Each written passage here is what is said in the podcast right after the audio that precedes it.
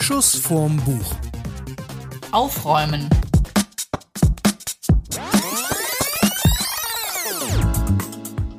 Hallo zusammen, es gibt wieder eine neue Folge und eine sehr aufgeräumte Folge von Schuss vom Buch. Wir haben uns hier auch schon am Tisch der Größe nach sortiert.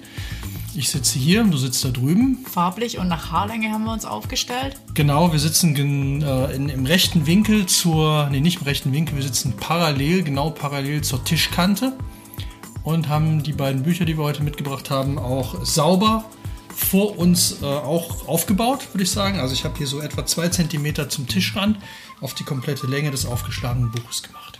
Aber wir machen es eigentlich doch wie immer. Äh, jeder hat ein Buch gelesen und wir haben uns nicht wirklich abgesprochen. Vielleicht werden sich unsere Gedanken im Laufe der Folge sortieren. Wer jetzt besser aufräumen kann, quasi die japanische Aufräumkönigin Marie Kondo mit ihrem Magic Cleaning. Oder die Stiftung Warentest. Das deutsche Pendant zu Marie Kondo ist in dem Fall Gunda Borgest. Wobei ich bei der sehr lustig finde, dass sie ähm, hauptberuflich Aufräumcoach ist. Ich wusste, nicht, ich wusste überhaupt nicht, dass es ein Beruf ist. Und dass sie mit, äh, in München und Berlin lebt. Das finde ich auch schon wieder sehr aufgeräumt. Ich lebe in München und in Berlin. Wo lebt Marie Kondo? Ich glaube, in der Zwischenzeit lebt Marie Kondo in den USA. Da gibt es einfach viel mehr Viel mehr Potenzial, um, um aufzuräumen. Und ich glaube, die Leute haben einfach die größeren Kleiderschränke, weil es dort einfach, weiß ich, TK Maxx und Maximum Sale und jeder braucht alles in allen Saisons für jede Sportart und so weiter. Ich glaube, das ist noch eins extremer wie, ähm, wie Japan. Japan ist ja kein so großes Land und die hat ja sein Bestseller eine Million Mal verkauft, wahrscheinlich in der Zwischenzeit noch viel mehr. Und Netflix hat wahrscheinlich auch eher die, bedient die amerikanische Umgebung als die japanische. Ich glaube, der Japaner hat überhaupt nichts zum Aufräumen. Die haben immer nur so Reispapierwände in den Wohnungen. Die haben ja noch nicht mal Stühle und Tische beim Essen. Die hocken noch eher auf dem Boden. Das ist doch immer super aufgeräumt. Also schön finde ich so, sie nennt sich selbst Ordnungs Ordnungsberaterin. Ordnungsberaterin. Ja, also- das klingt aber eher nach selbst nach, nach Stiftung Warentest. Ordnungsberaterin. Ja, aber ich glaube, die hat irgendwie auch einen ganz lustigen Einstieg gehabt. Die, die sagt über sich selber, äh, sie hatte zwei Geschwister und irgendwie kam sie sich, glaube ich, als verlorenes Sandwich-Kind vor und hat sich sehr gerne mit den Zeitschriften ihrer Mutter beschäftigt. Und da waren unter anderem eben auch so mit Aufräumtipps und so weiter. Und bei denen in Japan, und das fand ich auch extrem interessant, gibt es. Ähm, nicht nur sowas wie Klassensprecher, Klassensprecherin, sondern da gibt es auch so jemand, der, der sich um die, um die Ordnung im, nicht Putzschrank, aber dass eben die Kreide und der ganze Kram da ist. Tafeldienst hieß das bei uns.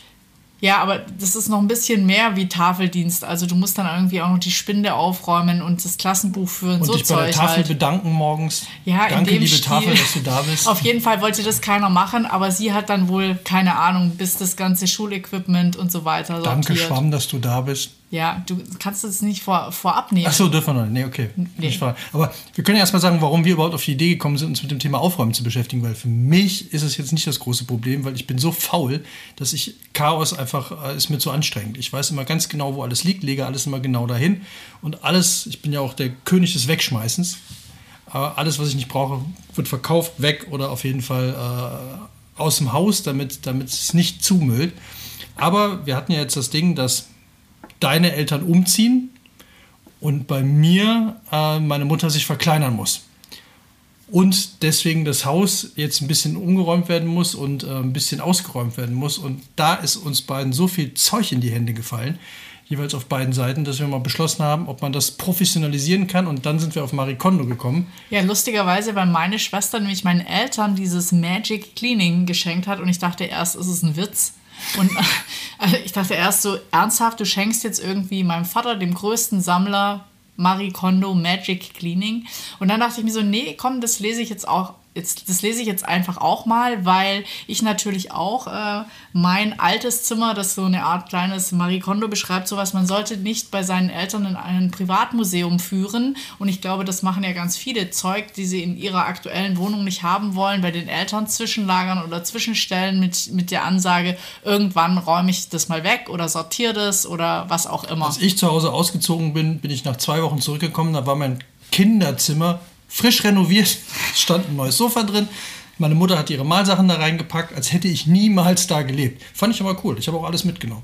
nichts dagelassen. Ja, ich habe auch ziemlich viel mitgenommen, aber lustigerweise, ich habe sogar mein Bett mitgenommen fürs Studium damals. Äh, bin ich zurückgekommen, hatte schon Neues drin stehen und dachte so, what's that? Deine Eltern haben ein neues Bett gekauft Ja. als Ersatz für das alte, falls du mal wieder. Ja, wenn ich Weihnachten oder so zurückkomme. Auch sehr lieb, aber muss jetzt natürlich irgendwie auch mal entrümpelt werden. So, dann haben wir uns.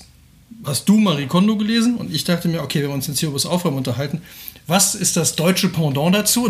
Dann dann habe ich tatsächlich gefunden, es gibt das Buch Ordnung nebenbei, Aussortieren, Aufräumen, Aufatmen von der Stiftung Warentest. Und was ist deutscher als die Stiftung Warentest? Aber ich muss sagen, äh, im Vergleich, so, was wir jetzt so schon vorab mal so ein bisschen gecheckt haben, als wir ein paar Sachen ausprobiert haben, es ist tatsächlich äh, die unphilosophische Variante davon. Das heißt, im Deutschen braucht man nicht kommen mit Feng Shui, Drache muss rein und rauskommen und äh, darf nichts im Weg stehen, sondern der Deutsche braucht äh, eher so eine Ordnungsansage. Ja, aber sie macht jetzt auch kein Feng Shui aus dem Ganzen. Also, was ich halt witzig an der Frau finde, ist, dass sie, glaube ich, so ihr Leben dem Aufräumen verschrieben hat und dass sie, seit sie klein ist, tausende von Dingen einfach ausprobiert hat und daraus ihre eigene Methode entwickelt hat, wo wir ja auch ein paar Sachen ausprobiert haben, die mich auch ein Stück weit überzeugt haben. Nicht alles, aber ein paar Dinge sind wirklich richtig gut. Ich fand es sehr lustig, als wir diese äh, Netflix-Folge geguckt haben, wo sie bei irgendeiner amerikanischen Familie reinkommt und die dann erstmal Kleider aussortieren müssen. Und dann haben die alle ihre Klamotten auf dem Bett geschmissen. Also die Ansage ist, du musst alles, was du an, alles, wirklich alles, was du im Haus an Klamotten zum Anziehen hast, aufs Bett schmeißen. Und was da für ein Bettberg an Klamotten auf einmal lag, dachte ich mir, wer zur Hölle hat denn so viel Klamotten? Das ist doch totaler Schwachsinn. Und dann haben wir das ja genau auch gemacht. Und dann war ich, obwohl ich schon sehr viel immer wegschmeiße oder verkaufe oder bei eBay reinsetze, wenn ich es nicht mehr brauche, trotzdem noch überrascht, wie viele Klamotten auf diesem Bett lagen. Ja, aber wir haben es ja so gemacht. Die- hat ja in, wir haben ja dann die Serie geguckt, einfach um Buch und Serie auch noch vergleichen zu können. Und spannend fand ich, die hat ja jedes einzelne Familienmitglied gebeten, sein Also Kram. was wir beide zusammen auf dem Bett Genau. hatten, das hatte Hat- von ja. denen so viel hatte, nee, da hatte einer von denen hatte mehr als wir beide zusammen. Ja, und sie schreibt halt in ihrem Buch, wenn, wenn du das wirklich machst, also äh, vielleicht muss man kurz die KonMari-Methode erklären, ähm, die räumt auf in fünf Schritten. Ich mache derweil so ein paar asiatische Geräusche, so bing. Ja, also als erstes Mal begrüßt Marie Kondo immer das Haus. Hallo, Weil sie sagt, Haus. das ist Hallo, lieber Tafelschwarm. Ja, genau. Das wäre auch dein Job gewesen. Oh ja. Auf jeden Fall, sie begrüßt das Haus und dann äh, fängt sie an, sie räumt es nicht auf für die Leute, sondern äh, vermittelt ihre Methode, die in fünf Schritten von sich geht und sagt, das kann auch mal ein halbes Jahr dauern oder auch mal zwei Monate dauern. Das ist einfach ein riesiger Prozess, in dem man sich von sehr vielen Dingen auch verabschiedet und auch sehr viele neue Dinge willkommen heißt. Und ähm, wenn man das Hallo, eben macht, Schwamm. Schritt Nummer eins ist, äh, dass man eben die Klamotten aufräumt. Diesen, diesen Schritt haben wir ja gemeinsam gemacht. Und zwar ist da ist die Idee, du wirfst alles, egal, wenn du Sommer-Winter-Klamotten getrennt hast, auch deine Schuhe, alles. Das muss alles aufs Bett geschmissen werden. Oh, wir haben die Schuhe gar nicht gemacht, fällt mir dabei ein. Ja, aber die hatten wir schon mal aussortiert. Ja, das muss man nochmal. Wir holen das nochmal nach. Für Also die Klamotten, Für die, alle Klamotten. Und dann muss man jedes einzelne Teilchen berühren, weil du musst Kontakt zu dem Objekt aufnehmen und dann dich fragen, macht es mich glücklich oder nicht? Möchte ich das behalten? Also du fragst nicht unbedingt, möchte ich das behalten, sondern du wartest auf die Reaktion, die du hast, wenn du das Teil berührst. Das kann auch was sein, was du zwei Jahre, drei Jahre nicht mehr angehabt hast, aber An der Stelle kann ich schon mal direkt sagen, so blöd das klingt, äh, funktioniert. Fand ich tatsächlich, man hat dieses, man, man hat Klamotten, wo man denkt, äh, die, wieso habe ich die noch? Das ist doch, aber die waren irgendwie mal gut oder, äh, oder teuer und dann will man sie doch nicht wegschmeißen und dann hat man sie schon, glaube ich, hundertmal in der Hand gehabt, aber anziehen tust du sie trotzdem nicht. Und dann gibt es andere Klamotten, die packst du an, denkst dir, geil, mag ich, kommt, nicht auf, kommt auf gar keinen Fall weg. Ja, aber das Schöne fand ich, und das hat was mit Wertschätzung zu tun, weil sie sagt dann, du verabschiedest dich von der Klamotte, auf die du keinen Bock mehr hast. Also wenn du, wenn du genau merkst, so, ja, macht mich jetzt nicht mehr glücklich, war vielleicht mal eine Zeit lang meine Lieblingshose oder mein, aber ist jetzt schon entweder passt du nicht mehr rein, wobei die auch sagt, gar nicht erst anprobieren oder so, sondern einfach auf diese Reaktion warten und dann sagen, ja, vielen Dank, dass du da warst, du hast einen guten Job gemacht, wir hatten eine tolle Zeit zusammen, quasi sowas in dem Stil und dann ähm, aussortieren, will ich nicht oder will ich behalten. Und das Lustige ist, das sieht man auch in der Serie bei den Leuten und diese Reaktion hatten wir ja auch, dass man bei ganz vielen Dingen ganz schnell weiß, will man behalten. Und Ja. dann kommen so Teilchen und da hat sie auch was extra durch, finde ich total witzig und finde ich auch nicht nur witzig, sondern schlimm. Ich hatte zum Beispiel ein T-Shirt, das habe ich ein einziges Mal angehabt. Und ich habe mich echt gefragt, warum habe ich denn das gekauft? Und sie sagt, wenn du zum Beispiel ein T-Shirt hast, wo du noch nicht mal, und das war bei den Amerikanern ganz krass, wo du noch nicht mal das Preisschild abschneidest, dann ist es äh, gedanklich ist es noch Ware. Es ist, wohnt noch nicht bei dir. Also so formuliert nicht ich das, so formuliert das Marie Kondo. Aber wenn, wenn du das Preisschild abschneidest, dann, äh, dann ähm, heißt du dieses Teilchen in deiner Familie willkommen und dann erst wohnt es bei dir im Schrank. Ja, ich hatte ein T-Shirt in der Hand, von dem ich, zu dem ich dann sagen musste, wo kommst du denn her? Kenne ich nicht. Also falls irgendeiner meiner Freunde ein T-Shirt vermisst, Ja, du musst es vielleicht noch genauer beschreiben. äh, ja, nee, das wird mir zu gefährlich, weil es gehört bestimmt irgendwem, ich habe es jetzt weggeschmissen. Also ich habe mich aber im, im Auftrage des oder derjenigen oder demjenigen, wer auch immer das Ding da bei uns gelassen hat, äh, ordnungsgemäß von diesem T-Shirt verabschiedet. Ja, dann. Ja. Es macht jetzt irgendwo einen besseren Job, hoffe ich. Ja, auf jeden Fall sagt sie, zum Schluss bleibt ein Drittel oder ein Viertel von, den, von der Klamottenmenge übrig. Und ich fand es ganz witzig, weil ich habe auch relativ viele Klamotten, die ich immer in, die ich so klassischerweise in, in Karlsruhe, da habe ich studiert, immer anhatte. Und da hatte ich so eine Phase, wo ich immer so Röcke über Hosen getragen habe, was ich heute irgendwie gar nicht mehr Heute mache. machst du es umgekehrt, trägst Hosen über Röcke. Ja, genau. nee, heute gehe ich nur noch nackt. Ah, das ist ja gut. Jetzt haben wir ja alles weggeschmissen. Jetzt ja. müssen wir halt nackt nee, gehen. jetzt äh, gehe ich gar nicht mehr aus dem Haus. Aber ne, seit Corona braucht man ja nicht. Ich finde das ja ganz lustig, dass die, äh, ich bin immer noch bei, bei Outfittery. Es könnte auch was anderes sein, könnte auch Hertie Karlsruhe, Kaufhof, Galeria oder irgendwer könnte mich anrufen und mir versuchen Klamotten. Ich habe bei denen mal eine Kiste bestellt, die stellen ja für dich Klamotten zusammen. Und die rufen mich aber immer noch an. Ich habe da nie wieder was gekauft und die rufen mich aber immer noch alle drei Monate an. Und ich sagte ihm jetzt seit, seit Corona, ich brauche nichts. Ja, vielleicht noch eine neue Sporthose für zu Hause. Ich sage, ich mache mach keinen Sport. Ja, vielleicht Casual Wear für zu Hause. Ich sage, nee, ich ziehe zu Hause immer dieselben zwei Hosen an. Ich brauche nichts. Aber dieses, ja, seit, seit Corona ist es ja auch gerade klamottentechnisch. Ich, Jackett hängt da, zwei Stück, nie wieder angehabt. Businesshemden, also ne, die man an der Uni anzieht, oder hängt da alles staubt voll. Man kann ja natürlich auch nicht wegschmeißen. Aber ich finde es halt schon lustig, dass man jetzt festgestellt hat, wie wenig Klamotten man eigentlich braucht. Und das durch dieses, jetzt packen wir mal alles auf den Haufen, gucken wir uns nochmal an. Ich habe ja jetzt nicht mehr viel weggeschmissen, aber wir haben ja insgesamt tatsächlich zwei äh, Müllsäcke voll Klamotten in, in den äh, äh, Spendecontainer geschmissen. Ja, also es ist total verrückt. Sie schreibt auch ein Kapitel und das fand ich sehr interessant. Das war eben dieses Thema Wertschätzung. Ich meine, du fühlst dich ja schon auch unterschiedlich, je nachdem, was du für Klamotten anhast. Und sie sagt halt einfach, ähm, dein Haus ist quasi so deine nähere Umgebung oder dein Haus ist so komprimiert, stellt eigentlich dein Leben dar. Und wenn du ein schönes Leben haben willst oder ein glückliches Leben, dann sollst du dich nur mit Dingen umgeben, die dich glücklich machen. Und man hat ja wirklich in der Wohnung auch sehr viel Zeug. Sie sagt zum Beispiel, wenn deine Tante dir irgendein Bild schenkt, das du dann nur aufhängst, wenn die kommt oder überhaupt in deiner Wohnung hast, dass du eigentlich ganz grässlich. Weg damit. Tschüss. Also du sollst Finde es ich, gar aber nicht. total, finde ich aber total, ich habe so, hab so ein Problem, ich habe, äh, das finde ich nämlich das Schlimmste, was man schenken kann, außer es ist richtig was wert, äh, Kunst. Also mir hat mal meine, weiß gar nicht mehr, wer das war, irgendeine, irgendeine Verwandte haben mir zu einem Geburtstag ein, ein, ein Bild geschenkt, also einen Druck von Chagall, also so ein Nachdruck. Von, nee, von Picasso, ein Picasso-Nachdruck. Und jetzt muss ich dieses Bild ja irgendwo, jetzt habe ich das, das ist ungefähr so 60 mal 30, das muss ja irgendwo hin. Ich kann es ja nicht wegschmeißen. So, und wenn die mal Doch, vorbeikommen, du kannst es wegschmeißen. Sie ich habe mich das damals, kannst es, es hängt seit Jahrhunderten bei mir auf dem Klo. Auch schön. Ja, aber weil, weil ich mich erstmal habe ich geguckt, ist es was wert? Ist es nicht. Davon gibt es wahrscheinlich genauso, wie ich es gekriegt habe, haben es noch 100 andere gekriegt, kriegst du 50 Euro für. Kauft aber keiner, weil es davon hunderte gibt. Also, das heißt, die werden für 50 Euro gehandelt, aber du kriegst sie nicht los. Ja, aber das ist ja gar nicht das Thema. Sie sagt halt, Ich finde es aber schlimm, dass Leute Kunst verschenken, weil sie einen dazu zwingen, das Zeug irgendwo aufzuhängen, weil sie, wenn sie beim nächsten Mal kommen und du hast es nicht aufgehängt, sind sie angepisst.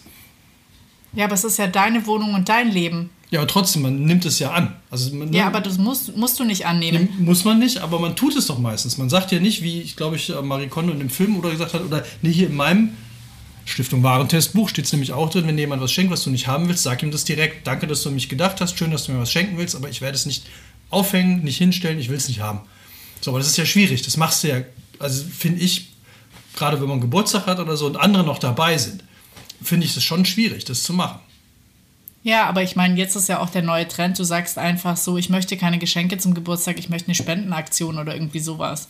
Ja, jetzt, aber es geht jetzt um die ganzen Sachen, die man schon. Also wenn ich so mal durch die Bude gucke bei mir, dann stelle ich fest, dass ich mindestens zehn Sachen geschenkt bekommen habe, die irgendwo aufgehängt sind, die ich aber eigentlich gar nicht haben will. Oder irgendwo rumstehen, weil ich mich nicht traue, die wegzuschmeißen. Also ich finde es äh, ich find's sehr spannend. Ich meine, mm, wir waren ja eigentlich noch nicht mit der Haushose und Outfittery fertig. Ich würde da gerne noch mal kurz zurück, zurückspringen. Zurück weil, zur Haushose. Hallo Ja, Haushose, schön, dass du da bist. Ja, weil ich fand das total spannend. Sie schreibt zum Beispiel, warum zieht man denn zu Hause eher so abgeranzte Klamotten an? Also du ziehst zum Beispiel, ich habe so Schlaf-T-Shirts, das sind die, die ich nicht mehr draußen anziehe, ja. Und dann denke ich mir auch so, Du bist doch eh nackt draußen, hast du jetzt gesagt. ja, stimmt. Eigentlich ist es umgekehrt.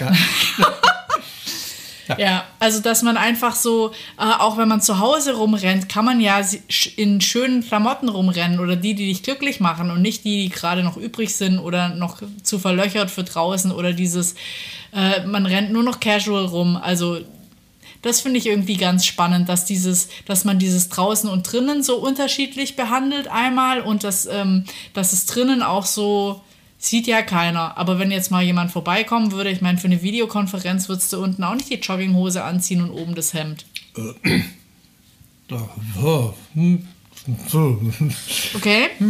Ding, ding, ding, ding. Und ich habe mich immer, oh, ich habe mich immer gewundert, äh, falls ihr euch übrigens wundert, warum es heute mal anders klingt als sonst. Wir sitzen gerade in Italien und sind on the road und machen das jetzt hier in einer kleinen Ferienwohnung kurz. Nur damit ihr Bescheid wissen. Jetzt habe ich gerade auf die Glastischplatte gehauen, weil ich es gar nicht gewohnt bin, dass wir nicht an unserem Studiotisch sitzen. Aber ich fand es immer sehr verwunderlich und das würde jetzt die Erklärung hast du mir, kommt mir gerade jetzt durch das, was du gesagt hast. Mein Vater ist zum Beispiel früher auch zu Hause immer in normalen Sachen rumgelaufen. Also so wie er jetzt nicht genau die Anzüge, die er zur Arbeit getragen hat, aber der ist trotzdem häufig in Anzügen zu Hause rumgelaufen. Und vielleicht ist es auch das, dieses, äh, warum soll ich denn mich da jetzt irgendwie in, in Fluffy-Klamotten oder, oder kaputten Klamotten rumlaufen, sondern äh, vielleicht hat er das deswegen gemacht. Ich habe mich immer, immer gefragt, warum man zu Hause auch so rumrennt. Weil ich würde es nicht machen. Ja, aber ich glaube, das ist so. Ich weiß nicht, ob es Konversion ist. Konversion. Konversion, ja, das ist voll Konversion, ja. Ja. Oder ob es einfach, es kann ja auf der einen Seite auch Gewohnheit sein oder was ich ja immer die viel bessere Begründung finde, weil es dir wirklich gefällt, weil du dich in Ja, den. Klamotten wohlfühlst, ja. weil du deinem Gegenüber gefallen möchtest, keine Ahnung, also einfach dieses, ich glaube, das ist, muss jeder für sich rausfinden und das fand ich bei dem Buch eben extrem spannend, dass die anfängt mit dieser Klamottengeschichte und du dich wirklich fragst, machen die mich jetzt glücklich, weil ich habe mich von ganz vielen verabschiedet, schlimm, ich meine, so geht es wahrscheinlich vielen, auch in Zeiten von Corona, dann hast du zugenommen, dann hast du hier noch irgendwie fünf Jeans, wo du denkst so, äh, Das wäre aber auch- schön, darauf hinzuarbeiten, aber das finde ich aber auch ganz wichtig, dass man keine Klamotten äh, aufheben soll mit dem Gedanken, da passe ich irgendwann mal wieder rein. Weil in der Regel funktioniert es nicht. Und dann ist es immer so eine, so eine liegende Bedrohung. Ich habe das nämlich auch gemacht. Ich hatte so eine Jeans, die ich total toll fand, aber in die passe ich einfach nicht mehr rein, weil mein Bauch zu dick geworden ist. Wenn ich jetzt ein paar Kilo abnehme, würde ich da wieder reinpassen. Aber immer wenn ich es versuche, dann stelle ich frustriert fest, dass ich noch nicht wieder reinpasse. Und da sagt, äh, sagt die in diesem, äh, in meinem Aufräumbuch, sagen, äh, sagen die nämlich auch, dass man das nicht machen soll, sondern dann lieber weg und sich, wenn man dann wieder abnimmt, einfach neue Klamotten kaufen. Dann hast du nämlich das doppelte Supererlebnis, dass du äh, dir wieder was Neues kaufen kannst, was eine Größe kleiner ist. Also was ich total schlimm finde, ist, dass es irgendwie so, egal ob dein oder mein Buch, ist es so null nachhaltig. Ich meine, ich finde es ja ganz schön, wenn man sagt, man, man bringt die Klamotten zum Container, aber in der Zwischenzeit, also Altkleidercontainer, dass es wieder an andere Menschen, äh, die es dann noch anziehen, weitergeht. Aber ganz oft ist es ja, es gibt viel zu viele Klamotten, das landet ja gar nicht dort, sondern die Frage ist, wie wird es vielleicht auf halber Strecke entsorgt. Also dieses, dass man durch diesen Prozess, den man jetzt gemacht hat, finde ich ja viel spannender, einfach sagt, ich kaufe mir gar nicht mehr so viel Neues und wenn ich mir was Neues kaufe, dann kaufe ich nicht dieses Sonderangebot, das es dann vielleicht in der falschen Farbe gibt, sondern dann entscheide ich mich bewusst, ich möchte jetzt noch diese eine keine Ahnung, Wolljacke haben, weil ich die super finde, weil ich jetzt irgendwie im Herbst mich schön einkuscheln möchte und weil die vielleicht jetzt super trendy, aber ich entscheide mich für dieses eine Teilchen und nicht für fünf. Aber das ist ein Ding, das sollte man, glaube ich, bei allem machen. Dass man grundsätzlich sagt, und das wird hier auch in meinem Buch zumindest forciert, ist ja von Stiftung Warentest, dass man lieber was, einmal was Gutes kauft, als dann dreimal Scheiße, weil dann hast du dreimal was weggeschmissen oder zweimal was weggeschmissen, weil es häufig nicht so lange hält oder eher halt eher kaputt geht oder einfach auch den Zweck vielleicht nicht so gut erfüllt. Also jeder Handwerker wird wissen, wovon ich rede. Wer einmal einen schlechten Schraubenschlüssel in der Hand hatte und damit irgendwie drei Schrauben verdengelt hat, der wird so viel Arbeit nachher damit gehabt haben, diese Schrauben wieder irgendwo rauszukriegen. Das ist, äh, das ist überhaupt nicht die Kohle wert, die man dann in diesen Billigschraubenzieher investiert hat. Und das kann man, glaube ich, bei vielen Sachen machen. Also ich freue mich ja immer, dass wenn Sachen richtig gut funktionieren und ärgere mich immer, wenn sie es nicht tun. Und ich aber genau weiß, das Ding funktioniert nicht so toll, weil es einfach billiger war. Während ein anderes dann von einer Supermarke dann total gut funktioniert. Aber spannend fand ich ja jetzt insgesamt, wir haben das ja gemacht mit den ganzen Klamotten, dann aussortiert, von jedem einzelnen Teilchen verabschiedet und wie gesagt, Danke, ich habe mich, ich habe mich von zu kleinen Hosen verabschiedet, ich habe mich von Klamotten, die ich früher irgendwie absolut geliebt habe und die ich schon mal in so einer Ausmisterunde, wo ich dachte so, ich liebe diese Klamotten, ich möchte mich nicht von ihnen trennen und und dann dachte ich so, aber du wirst sie nie wieder anziehen und die Zeit ist jetzt irgendwie, die haben ihren Job gemacht, ja. Und ähm, das fand ich so, dass man sich danach und dann hast du die ganzen Klamotten schön sortiert. Sie gibt ja auch noch vor, dass du die nach ähm, entweder, was weiß ich, Pullis, Röcke und so weiter und dann irgendwie aufsteigend, also dass du die langen auf die eine Seite und die kurzen auf die anderen und die dunklen auf die einen und die kurzen auf die anderen. Und, und du hast, nachher sieht es schon fast ein bisschen aus, als wärst du in so einem Shop. Es hat halt einfach so ein optisch ist es total ansprechend. Es quillt halt nicht mehr über die Kleiderstange. Alles sieht nett aus und sie hat ja sogar, also das finde ich das einzig bisschen schwierige, ihre Faltmethode. Ja, der Japaner muss immer irgendwas falten. Aber ich meine, der, der, der, Haupttrick bei ihr ist ja, und den, der ist ja unschlagbar. Äh, Stapeln ist quasi verboten, sondern sie macht ja alles, sie äh, schichtet hintereinander. Also für jeden, der einfach sowas wie Kommoden zu Hause hat, der, der legt die T-Shirts nicht mehr übereinander, sondern faltet die so klein, dass man es hintereinander machen kann. Dann siehst du von oben genau einmal die Palette durch und dann kannst du immer da reingreifen und nichts fällt mehr runter. Und ich habe das zum Beispiel, ich habe sehr viele Schals, die habe ich alle jetzt andersrum, dass man so von oben äh, drauf gucken kann, dass man die alle sieht. So bleiben sie da auch nicht liegen. So kann man einfach da äh, einmal durchgucken und sagen, und auch die kannst du dann farblich, und das, das sieht super aus. Und dann hast du so ein kleines Kunstwerk geschaffen, das wird es auch nicht mehr zerstören dann. Da muss ich ja äh, widersprechen. Das liegt aber an meiner Anziehtechnik. Also man kann wunderbar, also was jeder sagt, dass du, wenn du sehen willst, welche Sachen du hast, dann ist das toll. Dann ist es, glaube ich, eine super Technik, wenn du wissen willst, wo ist mein rotes T-Shirt, mein blaues und so weiter. Ich habe es mir angewöhnt, ich mache es immer so, meine gewaschenen T-Shirts werden gefaltet und dann unten an, unter den Stapel der noch vorhandenen T-Shirts gelegt und ich nehme einfach immer das oberste. Und damit hast du äh, das Problem nämlich komplett aus der Welt und dann kannst du wieder wunderbar stapeln. Aber ich glaube, das ist eine sehr. Ja, gut, ich meine, das ist wahrscheinlich, warum viele Nerds nur schwarze T-Shirts kaufen. Dann muss man sich auch nicht entscheiden. So wie wenn Fände ich auch geil, wenn der Nerd einfach so wegen. hat zehn schwarze T-Shirts, aber macht das genauso, dann äh, sortiert die dann vielleicht noch nach V-Ausschnitt und äh, keine Ahnung. Ja, oder nach was Nerds so. Hals. Und Nerdinnen. Und Nerdinnen. Und Nerdinnen. Gibt es eigentlich Nerdinnen oder heißen die? Natürlich gibt es Nerdinnen. Vielleicht ist Nerds ja generell geschlechtslos, weiß ich gar nicht. Nerd, Nerd, Nerdin, Nerd, Nerd, Nerdpol. Die kommen alle vom Nerdpol. Genau. Bewohnerinnen vom Nerdpol. Vom Nerd, Be Bewohner und Bewohnerinnen vom Nerdpol. Ja, aber dass man dann auch einfach schwarze T-Shirts irgendwie so, dass man einfach genau welchen Schwarzgrad man heute anziehen will. Also ich habe ja lustigerweise festgestellt, dass ich fast nur Schwarz- und Blautöne in meinem Schrank habe. Hm, nee, bei mir ist es ziemlich bunt. Ja, du nimmst aber auch. Ich nehme aber immer von oben, das ist was anderes. Ja, ja, was ich jetzt aber shit. als Aufräumtechnik, das ist jetzt vielleicht für alle unsere Hörer, die in einer ähnlichen Situation demnächst sein könnten, ähm, wenn die Eltern. Ich schenke mir jetzt mal hier kurz ein Wasser ja, ein. Wenn die Eltern älter werden, die älter Eltern werden. Wenn die Eltern, wenn die, wenn die, wenn die, die Eltern, Eltern, älter werden und vielleicht auch schon der eine oder andere Elternteil gestorben ist, dann hat man ja das Problem, dass man ganz viel Zeug von jemandem hat, der aussortiert werden sollte, weil er ja der Mensch nicht mehr da ist. Und da habe ich jetzt mit meiner Mutter, das fand ich nämlich sehr schön, äh, haben wir äh, ein, ein System angewandt, dass wir den ganzen Kram, der jetzt irgendwie weg musste, in äh, Regale gepackt haben und dann jeden Abend ein Regal, habe ich äh, den Inhalt von einem Regal habe ich in eine Coverkiste gepackt, bin zu meiner Mutter gegangen, wir haben uns an den Tisch gesetzt, haben uns jedes Teilchen angeguckt und entschieden, behalten, wegschmeißen oder verkaufen oder halt schreddern, also wegschmeißen oder schreddern, je nachdem wie privat es persönliches war, haben wir gesagt, es dürfen nicht mehr als 10% übrig bleiben.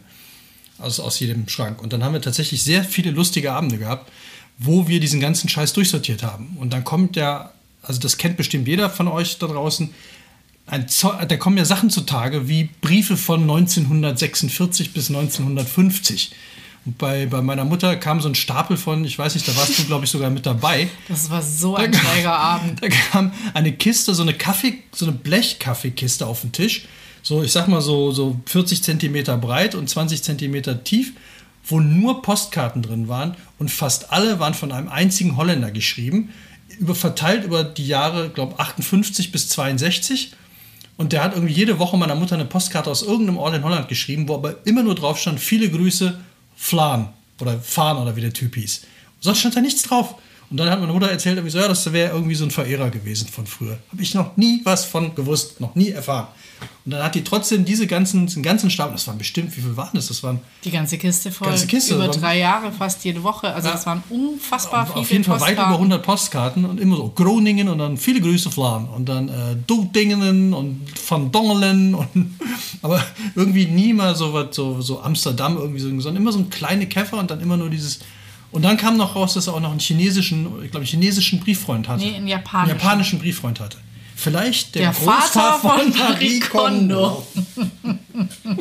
ja, aber auch der hat ihr nette Postkarten geschrieben und da sind auch ein paar nette Post, also schöne Postkarten, also von den Motiven, der fand ich die ganz toll. Nee, der hat ein Bild von seinen Schwestern geschickt, beide so im Kimono, sehr schön. Ach, diese beiden Geisters, das ja. war ein Foto. Ja, das war ein Foto. Ah. Das ist mega schön. Ja, also kann ich euch nur empfehlen, wenn ihr in ähnliche Situationen seid oder kommt. Es ist äh, wirklich, es macht sehr viel Spaß und ich habe dabei das erste Mal in meinem Leben meinen Großvater gesehen. Der schon, äh, der ist im Krieg gestorben. Ich dachte immer, der wäre im Krieg gestorben. Er ist aber quasi in seinem Heimatdorf von einem äh, britischen äh, ähm, ähm, Flieger abgeschossen worden aber zu Hause. Der war, war kein Soldat, der war Bauer, der war halt, äh, musste zu Hause bleiben oder wollte, keine Ahnung, aber musste ja natürlich für Lebensmittel sorgen und der ist zu Hause kurz vor Kriegsende erschossen worden. Von einem, von einem Flieger. Und es gibt ein einziges Foto, und das haben wir da gefunden, wo der zusammen mit einer Pferdekutsche äh, auf, dem, auf dem Dorfplatz steht. Ja, aber weißt du, das ist ja das total Schöne, dass man dann diese ganzen Erinnerungen mit seinen Eltern teilen kann. Ja, also von daher ist Aufräumen in der Situation, ich meine, das könntest du jetzt im Grunde ja auch machen mit deinen Eltern, obwohl die beide noch leben, Gott sei Dank. Aber die müssen ja jetzt umziehen, dann könnte man das ja genauso machen, weil man sich verkleinern will. Ja, ja, immer, immer wenn ich vorbeigehe. Ich habe da ja auch noch, ich habe noch dieses Privatmuseum, das mir da äh, bevorsteht. Und das finde ich auch so was äh, Witziges, aber das will ich jetzt eigentlich noch gar nicht erzählen, weil wir müssen ja noch die, durch die fünf Schritte von Marie Kondo. Dong! Schritt Nummer eins waren die Klamotten. Damit sind wir jetzt durch, oder? Dong, Schritt Nummer zwei. Schritt Nummer zwei sind die Bücher. Bücher, okay. Und bei Büchern. Das passt ja, weil wir auch, glaube ich, wir sind ja der einzige wahre Literaturpodcast. Ja, auf jeden Fall. Und ich glaube, wir gehen mit Marie Kondo nicht einher. Weil die Marie Kondo sagt, gut, das ist natürlich immer so, ah, was bedeuten dir Bücher? Wenn du jetzt alle Bücher anfasst und sagst, das macht mich glücklich, das will ich äh, vielleicht nochmal lesen, das will ich einfach nur haben, das hat ein schönes Cover, wie auch immer dann ist das eine andere Entscheidung. Und sie sagt halt, die Bücher am besten in den Schrank rein, sodass man sie nicht sieht. Oh, das Damit ich ist alles super clean. Ich meine, guck mal, der ihre Bilder auch auf Instagram und so, alles sehr, sehr schöner Account. Bücher spielen, glaube ich, keine so wichtige Rolle. Also das müssen wir an dieser Stelle natürlich krass verneinen. Bücher spielen sehr wohl eine Rolle und ich träume davon, dass wir irgendwann mal einen, einen Buchschrank haben, wo alle, also ein wir Regal. haben also ein Buchregal, wir haben ja jetzt äh, ein Regal, wo nur die Bücher drinstehen, die wir in diesem Podcast besprechen und dass das irgendwann mal quasi alle Wände voll sind mit Büchern, die wir hier in diesem Podcast besprochen haben, weil das so ein lustiges Mischmaschregal dann ist. Also wenn man da jetzt schon von vorne guckt, äh, da springt man ja von Camus über Walking Dead zu äh, Paganini zu äh, keine Ahnung was für seltsam, ne? Chris Carter, Handballhölle und das ist ja so total, es ergibt überhaupt, also für jeden, der sich das Regal anguckt, ergibt es überhaupt keinen Sinn. Außer man ist äh, ein treuer Hörer von Schuss vom Buch, dann ergibt es auf einmal total Sinn. Also ich finde auch so, ihre Begründung ist halt, ähm, wenn man sagt, irgendwann lese ich das Buch nochmal, dieses irgendwann würde niemals kommen und deswegen kann man quasi zehn Bücher übrig behalten und die anderen alle. Aber man behält doch Bücher nicht nur, weil man sie nochmal lesen will, sondern also ich behalte Bücher, weil ich die als Wandschmuck total schön finde. Also nicht als Wandschmuck, als, als wie sagt man das, als, ähm, als Schmuck, als, als Dekoration, als, ja. ne, das, also ich finde Bücherregale machen eine total angenehme Atmosphäre in dem Raum. Ja, akustisch sind die auch mega. Akustisch auch super, ja. Ja. Auf jeden Fall hätten wir den Punkt Bücher relativ schnell abgehakt, wobei Dong. ich ja auch sagen muss, so, ähm, ich finde es eigentlich auch eine gute Sache, dass man Bücher einfach nicht wegschmeißt. Und wenn man denkt, man hat so ein paar, die man nicht nochmal lesen will, die einem aber auch nicht so wichtig sind, aber man möchte sie jemand anders weitergeben. Jetzt gibt es überall Bücherschränke. Bücherschränke. Stellt eure Bücher einfach in die Bücherschränke und tut anderen Gefallen. Dong. Drittens? Dokumente und Unterlagen. Also jetzt sind wir im Büro oder was? Äh, nee, das ist einfach alles, was sich bei dir zu Hause so an ansammelt. Meistens haben die Leute ja irgendwo einen Schreibtisch stehen und haben da das große Chaos am Start. Und sie sagt halt nur, äh, sieht man auch in ihren, in ihren äh, Netflix-Serie, es gibt einfach drei Kategorien. Benutze ich jetzt, benutze ich eine Weile nicht mehr und die werden für immer aufbewahrt. Und das bewahrt die lustigerweise auch alles in Boxen auf. Das ist dann sowas, wo ich mir denke, so, das finde ich jetzt völlig unstrukturiert und unsortiert. Also ich habe es also ganz gern, wenn dann irgendwie Ordnerrücken sind, wo man dann genau weiß, das gehört dahin, das finde ich hier und so weiter. Also das ist für mich mindestens so wichtig wie einen Schrank sortiert haben. Also Steuersachen muss man zehn Jahre aufheben. Ja. Und ich habe ich hab das System auch so, dass jedem, jedes Jahr Silvester fliegt der letzte Ordner raus, kriegt ein neues Etikett, ich räume das Ding leer und dann ist es der fürs nächste Jahr. Und mehr habe ich da auch nicht. Und dann gibt es noch einen für Wohnung, aber das meiste, also das ich habe jetzt auch rausgefunden, was bei meinem, meinem, Vater noch im Keller alles an Ordnern stand, mit Abrechnungen, mit Gas, Wasser, Scheiße-Abrechnungen von 1995. Und das muss man doch nicht aufheben. Ja, aber wenn es eine Reparatur war, dann schon. Ja, aber deswegen, also ich finde die Unterteilung, äh, brauche ich, brauche ich nicht. Und muss ich bis zu einem bestimmten Zeitpunkt aufheben. Die kann ich noch nachvollziehen.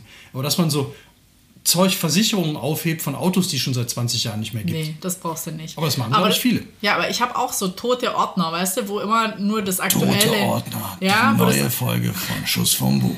Wo einfach immer die aktuellen Sachen drüber sortiert werden und die alten nie aussortiert. Ja, genau. So entsteht sowas, ja. glaube ich. Ja, total. Ich habe einen Freund, äh, den habe ich, hab ich mal gefragt, weil bei Mails geht es, ist es ja ähnlich. Bei Mails ist man, glaube ich, nur noch unstrukturierter weil die so unfassbar sind. Und man kann die nicht anfassen und abheften.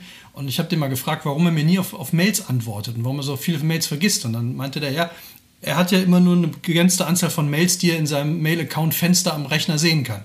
Und wenn man da rausrutscht, ist es vorbei. Danach guckt er nicht mehr. Und dann sage ich ja, dann beantworte die doch direkt. Ja, das ist mir zu anstrengend. So, und das ist so genau dieses System. Warum? Aber das finde ich auch, das finde ich ein eigenes Thema. Das hat sie ja überhaupt nicht drin. Es gibt ja irgendwie. Electronic ist bei ihr noch nicht drin. Nee, null. Ja. Also ich meine, gerade sowas wie mit einem Mail-System. Nimmt keinen Platz weg. Das könnte natürlich das Ding sein, dass sie ja. das nicht interessiert. Aber ich finde, auch da kannst du einen gewissen Grad an Strukturiertheit haben. Absolut. Und ich habe auch für alle Leute, die mir Mails schreiben, gibt es einen Ordner. Ich lege die alle ab, da lösche ich nichts. Also ich habe meinen alten Account gehabt. Gut, das sind alles Business-Accounts, die kann man dann irgendwann mal erweitern. Aber meinen alten Account, da war ich dann auch radikal und dachte mir so, ja, dann sind die, dann sind die Mails halt alle verloren. Das ist eben dieser, dieser krasse Cut, wo du denkst, so, das war jetzt nicht für Business, das brauche ich nicht, um irgendwelche rechtlichen Dinge nachzuweisen oder irgendwas Größeres, sondern dann fehlt mir halt die Korrespondenz von. Aber das ist ja genauso, wie wenn du jetzt persönliche Dinge durchguckst und schaust, oh, ich habe hier noch irgendwelche Postkarten, die hat mir, was weiß ich, wer vor 20 Jahren geschrieben. Ist auch die Frage, will ich es behalten oder nicht. Also da bin ich jetzt aber also Büro überzeugt sie mich nicht. Nee, mich auch nicht. Also wirklich, ähm, bei Büchern überzeugt sie mich nicht, bei Unterlagen finde ich es ein bisschen wenig. Das finde ich so sehr für den Hausgebrauch. Also wenn ich, wenn ich nichts anderes habe, wie ich kriege eben äh, Strom, Stromabrechnung und ähm, keine Ahnung, Müll, dann sind es zwei Belege und mehr ist es dann halt auch nicht. Und dann kommt vielleicht noch ein bisschen was dazu, was weiß ich, Rechnung, Musikschule und ha, dann, dann reicht mir auch so ein Kistchen. Aber äh, um das jetzt businessmäßig zu betreiben, finde ich es find sehr dünnes Eis, was sie da betreibt. Ich fand es immer sehr lustig, dass viele aus der Generation unserer Eltern zum Beispiel Tankquittungen aufheben, um den Durchschnittsverbrauch zu berechnen. Wo ich mir immer gedacht habe, ja, was hast du denn davon? Tankst du das dann nicht mehr? Oder kaufst dir ein neues Auto, weil, weil der Sprit zu viel verbraucht, das Auto zu viel Sprit verbraucht oder was, was ist die, was folgert daraus? Aber mein Vater war auch so einer, der hat echt ganzen Dinge aufgehoben, um dann immer am Jahresende auszurechnen, wie viel Sprit sein Auto im Durchschnitt verbraucht. Verstehe ich nicht. Keine Ahnung, aber das war da vielleicht noch wichtig. Ja, aber es hat sich nie deswegen ein neues ja, Auto hat, gekauft. ja, aber es hat ja, es hat, haben die Autos früher auch nicht angezeigt, was du für einen Durchschnittsverbrauch hast. Das kannst du ja heute einfach anzeigen lassen. Guckst du da drauf? Nee. Ich Also gucke ich beim Kauf drauf und danach. Ja, und dann wissen wir ja, dass es durch, die, durch die. Software sowieso wieder nicht stimmt. Ja. okay, also das war die Dokumente und jetzt sind Aber wir bei jetzt, fünf. jetzt finde ich eins noch richtig gut, Dong. wo- wogegen sie sich ausgesprochen hat. Äh, und da geht es halt auch um, um, wenn jetzt de- deine Wohnung dein Leben ist oder das, was du am allerliebsten hast oder den Stil oder Dann bin deine Messi, Vision oder? von. Wenn die Wohnung mein Leben ist, dann bin ich ein Messi. Du, nee. Nein, wenn die Wohnung, also wenn ich, wenn ich jemand wäre, der, dessen Leben seine Wohnung ist, dann muss man doch Messi sein, oder? Ja, wenn das jetzt quasi die, die Essenz ist von dem, was du haben möchtest für dein Leben. Und dann sagt sie halt so, äh, und der Meinung bin ich so ein Stück weit auch, dieses ein Gästezimmer vorhalten ist total idiotisch. Ja, habe ich nicht Also weil verstanden. du für, wie oft hat man denn Gäste im Jahr? Äh, zwei, drei, vier, fünf Mal. Und diese fünf Mal dafür ein ganzes Zimmer vorzuhalten, das kostet unglaublich viel Geld. Das ist einfach un unglaublich viel Platz, mit dem man sinnvollere Dinge machen Das finde ich aber total lustig, dass man im Leben ja quasi, man fängt an als Kind und hat so ein Zimmer, wo, wo man drin schläft, arbeitet und wohnt. So, dann hat man als Student oder in der Ausbildung oder was auch immer, hat man meistens eine kleine Wohnung, in der dann das Bad, aber Küche, Schlafen und Leben sind wieder nur ein Zimmer. Und sobald man dann quasi das Geld hat, um sich was Größeres zu holen, dann fängt man an, diese einzelnen Elemente auszusourcen. Und dann hat man ein Wohnzimmer, ein Esszimmer, eine Küche, ein Schlafzimmer, wo ich mir denke, ein Schlafzimmer ist im Grunde ja auch ein totaler Quatsch. Also du, das steht ja den ganzen Tag leer. Und ein Gästezimmer steht ja eigentlich immer leer. Und was passiert mit Gästezimmern? Man stellt den ganzen Müll, den man sonst nicht braucht, Ganz ins schlimm. Gästezimmer. Ganz schlimm. Also von daher, ich war auch immer ein großer Feind von, also bei allen Wohnungen, die ich hatte, habe ich immer darauf bestanden oder möglichst geguckt, dass die keinen Keller haben. Weil man nämlich dann anfängt, äh, das ist ja auch so ein anderer Prozess, den konnte ich bei meinen Eltern auch, bei mir zu Hause auch super beobachten. Aber ganz kurz, Ja. sie sagt einfach, bevor man ein Gästezimmer hat, soll man sich einfach überlegen, ob sich das lohnt oder wenn man gerne Gäste hat, ob man die dann nicht einfach in einer Pension oder in einem Hotel um die Ecke einquartiert. Weil wenn man sich das wirklich mal ausrechnen würde, was Nur keiner machen will, wahrscheinlich. Heizkosten, dann Reinigung. um das äh, Reinigung, um das überhaupt zu bauen, die ganzen Materialien, um das herzustellen. Dieses eine Zimmer, das nachher keiner benutzt. Totaler, totaler Blödsinn, ja. Ja. Aber ich fand es Wahnsinn. interessant, wie, wie Sachen durchs Haus wandern. Und zwar, wenn du benutzt sie nicht mehr, dann kommen sie erstmal in so ein Zimmer wie Gästezimmer. So, wenn sie da irgendwann stören, weil es zu viel davon gibt, dann wandern sie entweder auf den Speicher oder in den Keller. Aber jetzt können wir, jetzt können wir blank ziehen. Wir haben ja eh schon. Wir hatten ein Gästezimmer, wir hatten sehr lange ein Gästezimmer und das hat sich so langsam vollgemüllt. Ja, mit allem Möglichen, mit Kartons, die man gerade nicht brauchte. Ja, mit, damit könnte man ja noch was verschicken. Dann Genau. diese, und da- das sagt ja auch, alles, was du, Verpackung von Handy, Verpackung von Laptop und so weiter, das brauchst du nie wieder. Weg, weg im Normalfall. Und da hat es ja auch zu 99% recht, geht ja dein Laptop nicht kaputt. Also musst du es auch nicht einschicken und wenn, bringst du es halt im Laden vorbei. Ja, oder du sagst, das habe ich mir angewöhnt, behältst die Originalverpackung ein halbes Jahr. Dann weißt du, ob das Ding funktioniert oder ob es einen, so einen Schaden von Anfang an hat. Und dann kannst du es entsorgen. Aber von da aus wandert es dann ja in den Keller oder unter den Speicher. Bei uns wandert es in den Keller. Also bei uns wanderten alle, und das ist aber auch wieder das, wenn du halt anfängst, Dinge outzusourcen, und ich glaube deswegen, so kommen ja auch so viele Klamotten zustande, dann hast du natürlich deine ganzen Winterjacken. Bei uns gibt es halt Sommer, Winter, und zwar so extrem, dass du dafür unterschiedliche Klamotten brauchst. Dann brauchst du die aber im Sommer nicht, dann kommen die alle schön ins Gästezimmer. Dann ist mal die erste Kleiderstange im Gästezimmer voll mit Winterklamotten. Ja. Dann sind diese ganzen, ähm, diese ganzen Kartons plötzlich noch mit bei und dann stellst du immer weiter zu. Also das wird dann, dann kommen vielleicht dann noch die Fahrräder rein, weil der Keller ja schon voll ist und so weiter. Genau. Und wenn, sie dann, wenn der Keller dann überquillt, dann geht es in die Garage. Und von der Garage geht es dann an die Straße auf den Sperrmüll. Also so war das bei uns immer der, der ne? Gästezimmer, Speicher, Garage. Und dann, an, wo, anstatt es direkt, brauche ich dieses komische Ding hier noch, von dem ich noch nicht mal weiß, was es ist. ich habe jetzt so, so Holzlatten, äh, Holz, äh, Kunstwerke kann man nicht sagen, es sind so Holzbretter mit, mit Figuren drauf. Und ich habe keine Ahnung, was es sein soll. Es steht aber, solange ich mich erinnern kann, als ah, kind, das ist, ah, das weiß ich, aber was das ist, das, ist, das sind, glaube ich, so Back, Backgeschichten. Backgeschichten oder meinst du ein Koch-Essay? Ja, ein, sowas. Eine, eine Soßendichtung? ja. Sowas ist das. Die, die kenne ich seit der Kindheit. Ja. Die standen aber nie irgendwo in der Wohnung. Die standen immer im Gästezimmer, da hingen die an der Wand eine Zeit lang, dann sind sie irgendwann im Keller verschwunden, dann sind sie auf dem Dachboden verschwunden und jetzt habe ich sie in der Garage wiedergefunden. Ich dachte mir, ich stelle die jetzt bei Ebay mal rein und gucke. Man kann sie natürlich auch bei anderen Plattformen, bei Kleinanzeigenplattformen, beim Stadtanzeiger zum Beispiel oder auch vielleicht beim Bergischen Handelsblatt oder im Schwarzwälder Boten ein. Aber gucken, ob ich jemanden finde, der das haben will. Aber es hätte auch schon 1900 78 einer sagen können, weg damit. Ja, aber das ist das total schräge. Und jetzt mal Hand aufs Herz, ich habe mich so viel leichter und besser gefühlt, als ich diese ganzen Klamotten aussortiert hatte, die wirklich einfach nur so es ist ein eigentlich tot im Schrank. Gefühl. Die sind eigentlich nur tot im Schrank ja. gelegen und haben alles vollgemüllt. Und ich war danach so inspiriert von, und dann kommen wir jetzt zum nächsten, dann kann ich nämlich gleich sagen, was mit mir direkt passiert ist. Dong! Das nächste ist Bad, Garage sind diese ganzen Nebenräume, die man so hat. Und da sagt sie eben auch, wenn du so Zeug geschenkt bekommst, was weiß ich, so irgendwelche Cremes in der Apotheke oder keine Ahnung, äh, beim Friseur kriegst du noch eine extra Spülung oder sowas mit, was du gar nicht benutzt. Oder zu Weihnachten kriegst du wieder von irgendeine Bodylotion oder die du niemals benutzt. Ich bin sofort ins Bad, also nachdem ich mich in meinen Kleiderschrank befreit habe, bin ich ins Bad und dachte so, und diese ganzen Cremes und Zeug, die ich niemals benutze und die ich alle geschenkt bekommen habe, die zum Teil ja dann schon auch, die müssen ja abgelaufen sein, ich alles durchgeguckt, auch die ganzen ich habe Mini-Medikamenten-Schränkchen. Da habe ich noch geguckt, was abgelaufen ist und habe dann auch noch mal eine Tüte und dann sah der Schrank aber auch schon wieder ganz anders auf. Und das fand ich dann so, wo ich dachte so, Eben, warum sammelt man das denn dann an? Ich bin sicherlich kein Sammlertyp, aber das ist so. Also bringst du nicht übers Herz und, und behältst es genau. dann halt ich einfach. Hab, ich habe in der Garage jetzt, ich habe jetzt bei meinen Eltern die Garage aufgeräumt und habe neben diesem üblichen Plattenstapel, das sind so 150 Platten, die schönsten Operetten, Richard Kleidermanns schönsten Klavierstücke und Roger Whittaker 1 bis 100, die alle mal irgendwo gefunden, habe ich äh, noch ein altes Röhrenradio gefunden. Funktioniert nicht mehr, aber es ist das Röhrenradio meiner Oma. Ich wusste nicht, dass es in der Garage stand. Das war ordentlich eingepackt in eine große Decke, unten riesig groß, nimmt total viel Platz weg, funktioniert nicht mehr. Ich habe es ausprobiert und steht da.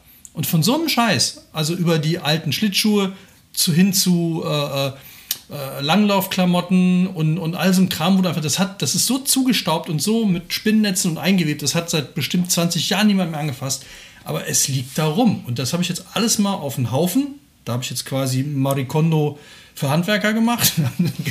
ganze Garage, alles vor die Garage gepackt und dann geguckt, was braucht man noch? Also so Fliesen, Ne, als Ersatzstücke für die Küche oder fürs Wohnzimmer, das verstehe ich, dass man die aufhebt die Leiter, ne, um an die Dachrinne zu kommen, um die sauber zu machen, das verstehe ich auch alles noch, und so ein paar Gartengerätschaften. Aber der Rest, 80 Prozent von dem, was da drin stand, war einfach nur noch Schrott.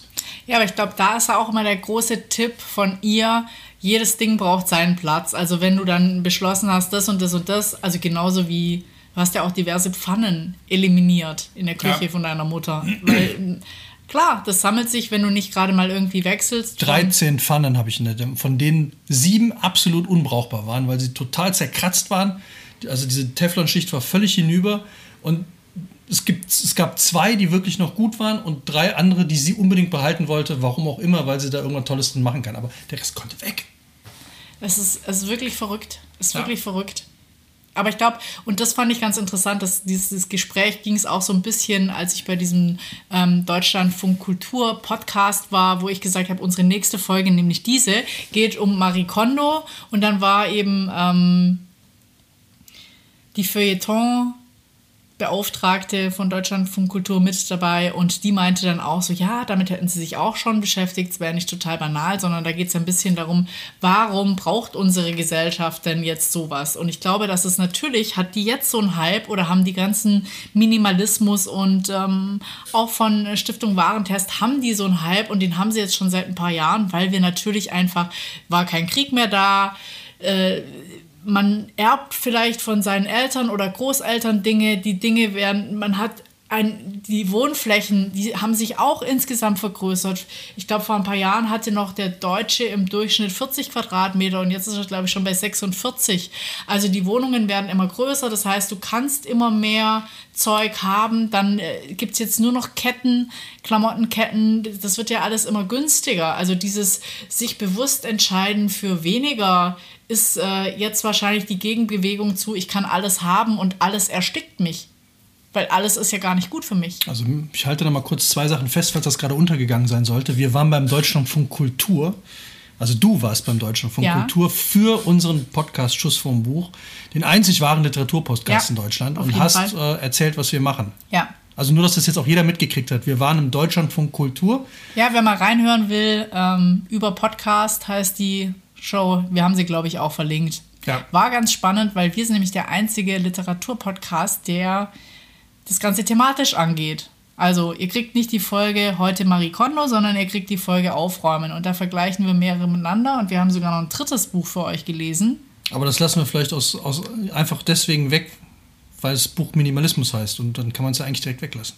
Ja, wir sind ganz minimalistisch und wir streiten uns noch drüber, ob es empfehlenswert ist oder nicht. Also den Film von den beiden Jungs, äh, den, das sind ja Joshua Fields Milburn und, und Ryan Nicodemus, die sind ja bekannt, die haben ja irgendwie so eine ganze Welle losgetreten. Ich fand das Buch, ich fand es persönlich schrecklich, weil ich äh, erstmal fand ich es nicht gut geschrieben und zum zweiten fand ich, ist es nur so eine Zusammenfassung von allen möglichen Sachen, also wie man sich ernähren kann, aber irgendwie nichts. Wir haben ja Bas Kastmann eine Folge gemacht und Ernährung, damals mit dem Malte, wo wir darüber gesprochen haben. Und ich finde, einfach nur zu erwähnen, ey, man kann sich vegetarisch, vegan und so und so ernähren. Und damit tut man sich was Gutes, fand ich jetzt irgendwie so. Das ist, war, war so eine Meta, Meta, Meta-Studie, die die gemacht haben, aber wo sie nicht in die Tiefe gegangen sind. Also ich glaube, ich habe es gelesen, weil das nochmal so ein Schritt weiter ist wie Marie Kondo. Also wenn du sagst, ich räume jetzt auf, um sehe aufräumen als Neuanfang in meinem Leben und ich will vielleicht einige Dinge vielleicht noch viel krasser verändern oder ich bin sogar auf der Suche nach dem Sinn in meinem Leben, dann kann man das Buch lesen. Ich würde sagen, es ist nicht unbedingt wissenschaftlich, es ist sehr amerikanisch. Ja, und wir ja. sollten, ich finde, Minimalismus ist dann, da können, das können man, machen wir nochmal extra. Ja, würde ich auch. Da geht es halt, wie die das ja auch gemacht haben, das ist ja. nochmal viel, viel größer alles. Und was ich das Zweite, was ich noch festhalten wollte, außer dass wir beim Deutschlandfunk Kultur waren, mit unserem Podcast, ähm, dass ich finde, ich muss immer wieder an einen, einen Satz aus einem, aus einem Fanta 4-Song denken, der da lautet, immer mehr Zeug, aber weniger Zeit. Und das fand ich so total treffend. Und dieses Geld, was du nicht hast, kauf dir das, was du nicht willst. Auch von den Fanta 4 eine Textzeile. Die, die sind mir so oft jetzt im Kopf rumgegangen, weil ich mir das so oft denke, man hat so viel Zeug. Und es ist ja ganz oft, ist Einkaufen ja eine Ersatzbefriedigung. Also man will sich belohnen. Man hat irgendwie keine Zeit, weil man viel arbeitet und für diese keine Zeit oder für diese viele Arbeit will man sich belohnen. Und was macht man dann? Man kauft irgendwas. Und meistens kauft man dann irgendwas, was man überhaupt nicht braucht. Und man arbeitet ja aber dafür, dieses Geld zu haben, um sich das zu kaufen. Eigentlich braucht man es aber gar nicht. Und wenn man jetzt weniger arbeiten würde, und das ist dann schon diese Richtung Minimalismus, ja. wenn man weniger arbeiten würde, hätte man mehr Zeit und stellt vielleicht fest, diesen ganzen Scheiß brauche ich überhaupt nicht. Dann hocke ich mich doch lieber einfach an den Strand oder in den Garten, lese ein schönes Buch, was ich mir aus dem Bücherschrank in, in meiner City geholt habe, ne? wo wir unsere Sachen ja auch reinpacken, wenn wir sie nicht mehr brauchen oder nicht mehr haben wollen, außer denen, die wir hier besprechen da würde ich das Minimalismus dann wahrscheinlich auch reinstellen, wenn wir es nicht noch extra besprechen. Aber dann hocke ich mich in den Garten und dafür brauche ich kein Geld. Und habe eine schöne Zeit, die ich sonst nicht hätte. Sonst würde ich arbeiten, Geld verdienen und damit müsste ich wieder was kaufen. Das finde ich halt so ein, so ein, so ein, so ein das, dieses berühmte Hamsterrad. Ja. Immer weiter und immer weiter. Jetzt drehe ich das nochmal in Richtung Marie Kondo und das fand ich ganz spannend, weil ich finde, Marie Kondo schneidet gerade im Vergleich zu äh, dem deutschen Herausgeber ganz gut ab äh, Marie Kondo sagt halt äh, zu ihren Leuten, die sie besucht, zu ihren Kunden und Kundinnen, was ist denn deine Vision von deinem Leben? Oder was ist die Vision von deiner Wohnung? Und dann können die Leute oftmals ganz gut beschreiben, keine Ahnung von, ich möchte einen blühenden Blumenstrauß äh, quasi einmal die Woche auf dem Tisch bis egal was. Und dann äh, sagt die so, ja, aber du hast ja schon eine konkrete Vision, wie du deine Wohnung haben willst. Du hast wahrscheinlich auch mehr oder weniger eine konkrete Vision, wie du dein Leben gestalten möchtest. Und da versucht die so ein bisschen eine Tür aufzumachen. Das ist ganz spannend. Da hat sie jetzt von diesem Magic Cleaning, ist, wie heißt das neue, bla bla bla, auf Joy, keine Ahnung. Die hat ja noch einen zweiten Band rausgegangen, wo sie versucht, das Ganze auf die Arbeit anzuwenden, wo du einfach versuchst. Dokumente in den in die Pappschachtel ja, genau. und dann nach Preisen sortieren, nach Rechnungen immer Ja. nach Preisen sortieren. Ja. Aber Nee. du, du übergehst mich jetzt schon ein bisschen, ne? das hast du schon gemerkt. Wegen? Du sagst, äh, dass die besser abschneidet. Ich habe ja noch gar nicht, bin ja hier noch, habe ja überhaupt noch fast gar nichts zu meinem Buch gesagt. Also wollen wir bei mir noch bis fünf durchgehen oder willst du. Waren wir noch gar nicht bei fünf? Nee. Okay, dann Vier war mal jetzt, Dong. vier war Garage, Küche, Bad, solche Jetzt, was Räume. kommt denn jetzt noch? Fünf kommt Persönliches. Und das Oh. finde ich ja noch das Spannende, also das finde ich das Spannende, weil die sagt halt durch diesen Prozess ganz einfach angefangen Die mit 130 Postkarten von Film van der Vlogen da aus Groningen. Ja, wer, wer eben in Kategorie 5 gelandet. Und das Ah, ist die okay. schwierigste von allen, weil du hast jetzt durch diesen Prozess, wo du erstmal ganz easy mit den Klamotten angefangen hast, Bücher, Dokumente, Garage und so weiter, Räume, ähm, bist du jetzt bei diesen ganz persönlichen Dingen angelangt, wo du gelernt hast, dich zu entscheiden oder zu wissen, macht mich glücklich oder macht mich nicht glücklich. Und jetzt fällt es dir wahrscheinlich auch leichter, durch diesen Prozess zu entscheiden, brauche ich noch oder brauche ich nicht mehr. Angefangen, weil äh, wenn du jetzt ganz arg viele Fotos hast und diese ganzen Fotos, die eben nicht digital sind, sondern noch früher Papierfotos, dann ist die Frage, fotografierst du die vielleicht einfach ab, damit du die noch irgendwo hast? Schredderst du die? Nimmst du einfach Schreddern. nur zehn Stück und hängst die an die Wand, damit die mal wieder präsent sind und alle anderen vielen Dank, dass ihr da wart und tschüss, ja. Keine Ahnung. Also ich finde es ganz spannend. Ich habe jetzt, ich muss ja bei meinen Eltern auch mein Kinderzimmer, mein Kinder Jugendlichenzimmer ausräumen. Danke, Teddy, und da habe ich, da äh, da habe ich noch, einen, ja, da habe ich noch einen Schrank und dieser Schrank ist auch in mehreren Lagen aufgebaut und da habe ich auch noch so sehr persönliche Kisten von früheren Beziehungen. Oh, Und dann habe ich irgendwie äh, zwei Freundinnen gefragt, ich so, habt ihr das nicht? Und dann haben die gemeint, nee. Kisten von Beziehungen. Ja. Also eine Beziehungskiste quasi. Ja, aber nee, eine Ex-Beziehungskiste. Ex-Beziehungskiste. Und ich dachte mir so, keine Ahnung, warum ich das gemacht habe. Ich habe die wahrscheinlich andere vergrabens, verbrennens, schredderns, Also wenn werfen wir jetzt gleich unsere, weg. wieder eine Thriller-Folge mit Chris Carter hätten, wüsste ich, was da in dieser Ex-Beziehungskiste drin wäre. Aber das ist, gehört hier nicht Körperteile? Ja. Hast du die aufgehoben? Ein Nee. Ohr von deinem... Nee. Nee. Auf jeden Fall ähm, steht mir noch bevor. Finde ich auch ganz spannend. Die habe ich jetzt noch nicht gemacht. Ich habe alles andere. Ich habe ja schon alle Ja, Dokumente. was ist denn da ich drin? bin bei was, Dokumente. was ist da drin? Was ist in dieser Ex-Beziehungskiste drin, wenn da nicht das Ohr deines Ex drin ist?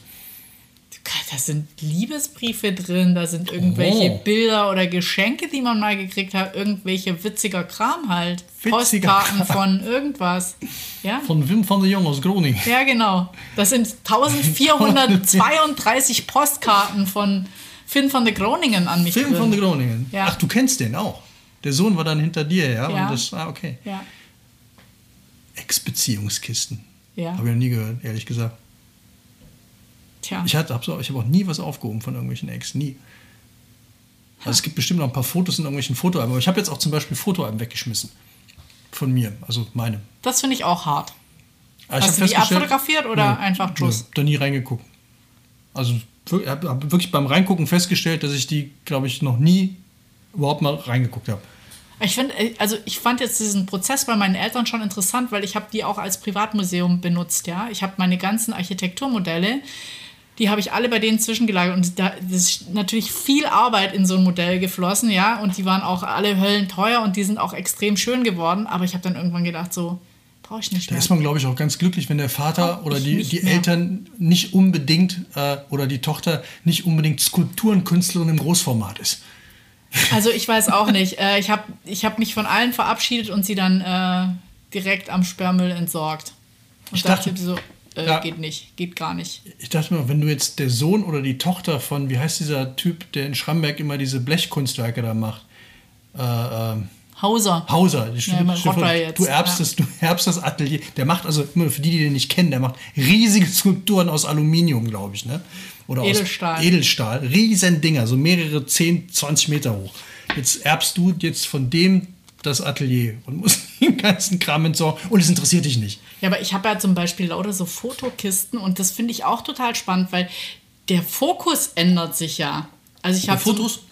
Ich habe ja zum Beispiel so, äh, während dem Studium habe ich viele, was heißt ich, war ich zweimal in den USA und habe dann lauter Gärten fotografiert. Das interessiert mich heute überhaupt nicht mehr. Wenn ich die Fotos durchgucke, finde ich nur spannend, wo Leute drauf sind. Aber diese ganzen anderen Bilder, die muss ich ja irgendwie auch mal durchgucken und schreddern. Und sowas, so Zeug, aber kistenweise, ja. Ja, ich habe auch noch jetzt mindestens 20 Fotoalben von meinen Urgroßeltern, die jetzt bei dieser Aufräumaktion bei meinen Eltern äh, übrig geblieben sind, äh, wo nur Leute drin sind, die ich nicht kenne.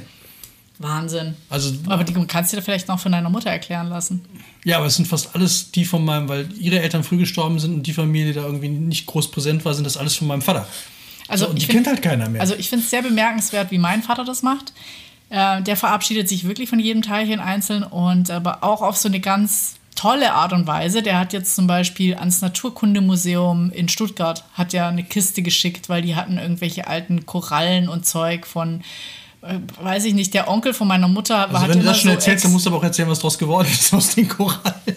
Ja, gut, also er hat halt dort angerufen und hat gemeint, ob die das nehmen würden. Das war in so einem exotischen Schaukasten, den der Onkel von seinen Reisen von irgendwo mitgebracht hat, ja. Der Onkel von meiner Mutter.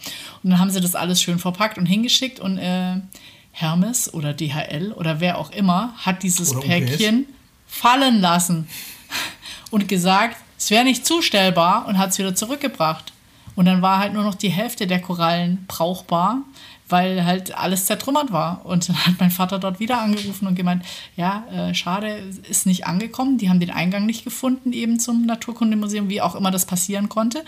Die Und- sind ja in der Regel auch total klein, ja, diese Musik. crazy. Und dann, aber, aber ich fand es total süß, weil dann, hat das, dann haben die gemeint, ja, er kann, kann die Überreste trotzdem schicken, wenn er will, weil da waren auch so, weißt du, so irgendwelche historischen Kämme und Zeug, also keine Ahnung. Und ähm, ja, die haben sich dann gefreut, haben es dann in der zweiten Runde bekommen und jetzt haben meine Eltern dafür zwei Eintrittskarten ins Naturkundemuseum gekriegt. Wenn sie es finden. Und sie sind halt mega happy, weil natürlich jetzt diese ganzen, sage ich mal, Erbschaftsstückchen, die sind jetzt gut aufgehoben. Vielleicht tauchen sie in irgendeiner, in irgendeiner Ausstellung auf. Und so macht mein Vater das öfters mal, bringt er Sachen ins Museum, die er gefunden hat oder fragt beim Stadtarchiv nach, ob die das haben möchten, weil, keine Ahnung, meine Oma war auch mal Stadträtin und da gab es halt irgendwelche Dokumentationen, die dann wieder, was weiß ich, der Heimat- und Geschichtsverein spannend finden. Und so kann man natürlich es sage ich mal, sich sehr intensiv von den einzelnen Sachen verabschieden, indem man die wirklich überall dahin bringt, wo sie gern gesehen sind.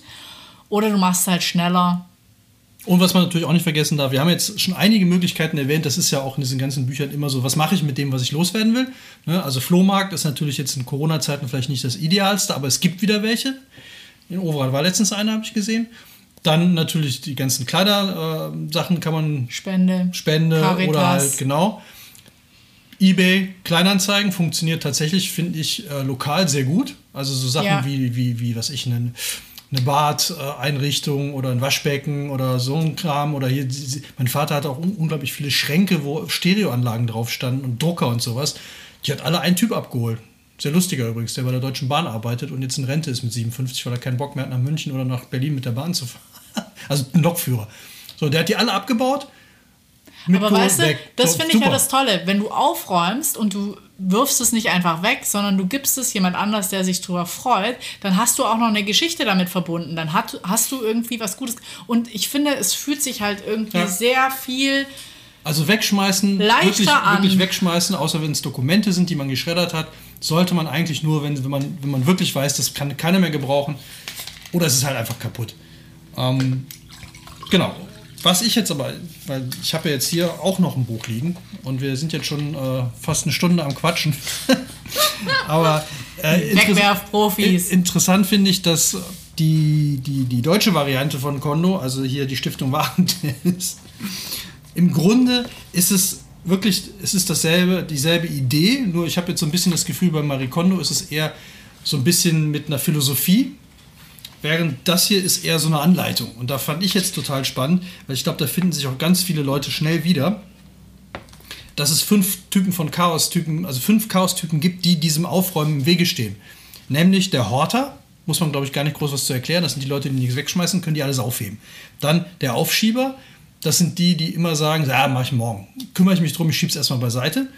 Der Perfektionist, das fand ich sehr lustig, der Perfektionist ist derjenige, der anfängt aufzuräumen, aber schon sofort daran scheitert, dass das, was er gerade machen will, nicht perfekt funktioniert.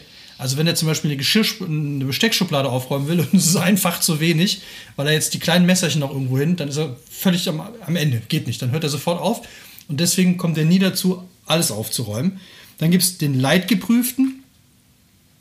Äh, da geht es eher um diese persönlichen Dinge. Ähm, der sich schwer von, von Dingen trennen kann, weil sie deine letzte Kategorie, also dieses Persönliche haben, und der Kreative, der dann dieses Chaos eher als geile Ordnung findet. Also ich war früher so ein Typ, ich wusste in meinem Chaos halbwegs gut klarzukommen, aber es hat mich irgendwann so genervt, weil es dann doch immer viel mehr Zeit beansprucht hat, das zu finden, was man wollte. Ich habe gesagt, nicht mehr. Ich habe jetzt eine super Ordnung bei mir und das entspart wahnsinnig viel Zeit. Das fand ich sehr toll. Und was man hier jetzt noch sagen kann, ähm, das sind so. Aber gibt es dann, ja? dann genaue Anleitungen für die Typen? Weil ich habe auch drei Typen gehabt, die äh, schließen deine wahrscheinlich mit ein. Typ 1 kann nicht wegwerfen. Typ 2 kann die Sachen nicht an den Platz zurücklegen, wo sie hingehören. Und Typ 3, das sind die Mixtypen. Ah. Ja, die kann Aber man mit Sicherheit einsortieren. Aber deswegen, also das. Gibt es Lösungen? Also ja, wenn ich jetzt wüsste, wenn ich jetzt wüsste, ich bin der Perfektionist und mir fehlt die kleine Messerschublade. Ähm, also nehmen wir mal hier der Perfektionist. Äh, da ist die erste Schritte. Perfektionisten sollten die Ursache für ihre Ansprüche suchen und schrittweise lernen, Abstriche zu machen. Dann gibt's, kann man weiter gucken, weitere Tipps. Kann also die, ich kann die Buttermesser also zu den Kuchengabeln reinlegen. Zum Beispiel, genau. Dass man aber sagt, okay, das so krass muss ich das nicht mehr trennen. Und du kannst in diesem Buch jetzt auch testen, ob du zu einer der Kategorien gehörst. Also ich bin jetzt beim Perfektionisten. Glauben Sie, dass Sie nur geliebt werden? Wenn Sie, Spaß, muss die Frau zu Ende lesen. Ja. Glauben Sie, dass Sie nur geliebt werden? Reicht eigentlich. Ja, reicht. Ja, finde ich gut, ja. Glauben Sie, umso mehr geliebt zu werden? Also finde ich eigentlich ganz nett, wenn man den zweiten Teil der Frage gar nicht mehr vorliest. Also, glauben Sie, dass Sie nur geliebt werden, wenn Sie Spitzenleistungen abliefern? Glauben Sie, umso mehr geliebt zu werden, je weniger Fehler Ihnen unterlaufen? Und so geht es jetzt weiter. So Ach, kann man kommen so kleine psychologische Aspekte. Kann man testen? Wie, zu welchen? Guck mal, unter der, nee, welche gab es nochmal? Vielleicht äh, zu der Horter. Der Horter? Ich bin nicht der, der Horter, aber es interessiert mich. Können Sie sich schwer von Sachen trennen, leiden aber gleichzeitig unter der Anhäufung der Dinge und haben das Gefühl, in Ihrer Wohnung keine Luft zu bekommen? Nee, bei mir, du, du nennst es ja immer die Architekturkantine. Ist ja eher ein bisschen zu clean. Ja. Kaufen Sie generell gern ein, haben jedoch oft schon nach kurzer Zeit das Gefühl, das Falsche gekauft zu haben. Das trifft auf jeden Fall auf das eine T-Shirt zu, das du vorhin erwähnt hast. Einmal getragen. Ja, aber das ist mir nur einmal passiert. So, also man kann da das testen. Was ich aber gut finde, und das ist halt auch wieder so schön deutsch, Stiftung Warentest, es gibt natürlich einen Masterplan. Ja. also, es sind, das sind hier mehrere Schritte und wenn man sich an die hält, dann kann man, glaube ich, ganz gut sich in dieses Aufräumen mal so rein. Also nur ganz kurz gucken. zum Handling. Erstmal muss ich rausfinden, welcher Typ ich bin, damit ich dann eine Antwort bekomme. Erstens Typisierung. Ergründen Sie, welcher Typ Sie sind. Zweitens Bestandsaufnahme. Gehen Sie durch die Wohnung mit dem Schreibblock und einfach mal aufschreiben, welche Bereiche will man jetzt cleanen dann, also machst du auch nicht alles, sondern kannst dann auch Schritt für Schritt vorgehen. Ja, du sagst jetzt einfach, was ist das Schlimmste? Das Schlimmste ist zum Beispiel äh, Esszimmer. Der, der, der, der eine Schrank im Esszimmer, weil da der ganze Müll gelandet ist. Dann nimmst du das vor, schreibst es auf, dann sagst du, okay, ich mache jetzt Etappen. Ich fange jetzt am Montagabend, mache ich zwei Stunden lang, das würde man sich dann auch in den Kalender schreiben, zwei Stunden lang die linken Schubladen von diesem Schrank räume ich alle komplett aus und gucke, was da drin ist und sortiere sie wieder ein. Das ist so Masterplan. Aber auch dann gucken, wie viel Zeitaufwand brauche ich dafür. Ne, das sind diese zwei Stunden, die ich mir dann nehme. In den Kalender schreiben, dann ist es ein Termin. Das ist auch ganz wichtig. Dann ist es nicht so ein, ja, könnte es am Montagabend machen, da wäre ja Zeit, aber ah, dann kennt man ja. Dann ist doch wieder, ey, das Wetter ist gerade so schön, komm, jetzt gehe ich doch wieder noch mal eine Runde in den Garten oder ja, mal ehrlich Frage, oder wann, wann, wann hattest du immer das Bedürfnis aufzuräumen? Wenn es zu viel war. Also wenn ich gemerkt habe, hier ist zu viel Zeug, ich muss zu lange suchen, um an die Sachen zu kommen, die ich haben will, dann habe ich das genommen. Also nehmen wir mal Klamotten, weil da hatte ich zeitlang habe ich viel Klamotten gekauft, einfach aus Belohnung. So und dann wurde das immer mehr und dann habe ich die, die ich brauchte, weil es sind ja sowieso immer nur dieselben fünf, die man anzieht. Dann habe ich das ganze Zeug mal genommen und habe hab dann jeden Tag ein Regal im äh, Kleiderschrank angeguckt, also einen Abend T-Shirts. Alle T-Shirts angeguckt, welche brauche ich, welche sind Schrott oder welche kann ich noch verkaufen und ziehe, weil ich sie eh nicht anziehe. Dann Socken, dann Unterhosen, dann T-Shirt, äh, dann, dann Hemden und so weiter. Dann hatte ich nach zwei Wochen war der ganze Kleiderschrank im Grunde auf die Hälfte zusammengeschrumpft. Und das ist ja das, was die hier sagen, nur dass ich mir da jetzt keine Termine im Kalender gemacht habe. Und aus deiner Erfahrung raus, du hast ja jetzt beides gemacht, einmal das, einmal Marie Kondo. Ich würde, wenn man nicht diszipliniert ist, und das kommt natürlich bei mir jetzt auch seit, ich bin seit 22, 23 Jahren Freiberufler, arbeite immer zu Hause, dann bin ich halt einfach es gewohnt, mich in Popo zu treten. So, wenn man diese Disziplin aber nicht hat und weiß genau, dass man eher der Typ ist, wenn man sich das nicht aufschreibt und einen Termin macht oder das mit dem Kondo-Prinzip direkt alles zu machen, dann wird man wahrscheinlich mit großem Enthusiasmus den T-Shirt-Stapel noch schaffen, aber dann war es das. Und deswegen würde ich den, den meisten empfehlen, das Kondo-Prinzip zu machen, weil die radikaler ist. Die KonMari-Methode. Die KonMari, weil die, die ist einfach radikaler. Ja. So, wenn ich das ganze Zeug nämlich mal einmal hingeschmissen habe, und sehe, wie viel das ist. Und da, bei mir war ja das, ich habe es im Schrank schon gesehen und dachte mir, okay, das reicht, ich muss da aussortieren. Oder auch Bücherregale, wenn es einfach, da stehen Bücher dann rum und denken, wo kommen die her? So, und dann, ach ja, gut, das hat mir irgendwann mal einer geschenkt. So, dann hatte ich, glaube ich, einen Umzugskarton, habe ich dann peu à peu bei uns in diesem Bücherschrank. Die sind ja auch meistens relativ voll.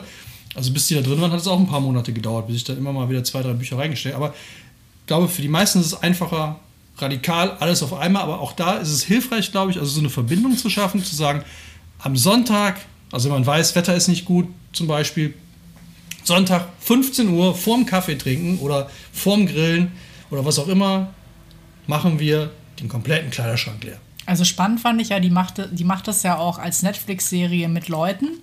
Das ist natürlich auch echt ultra amerikanisch. Da gibt es gerne Leute, die haben kein einziges Buch zu Hause. Auch okay. Und was der Geheimtipp ist, glaube ich, für alles, man braucht immer Schächtelchen. Kleine Schachteln und Boxen, um. Ja, das hilft Dinge auf jeden Fall auch. Ja.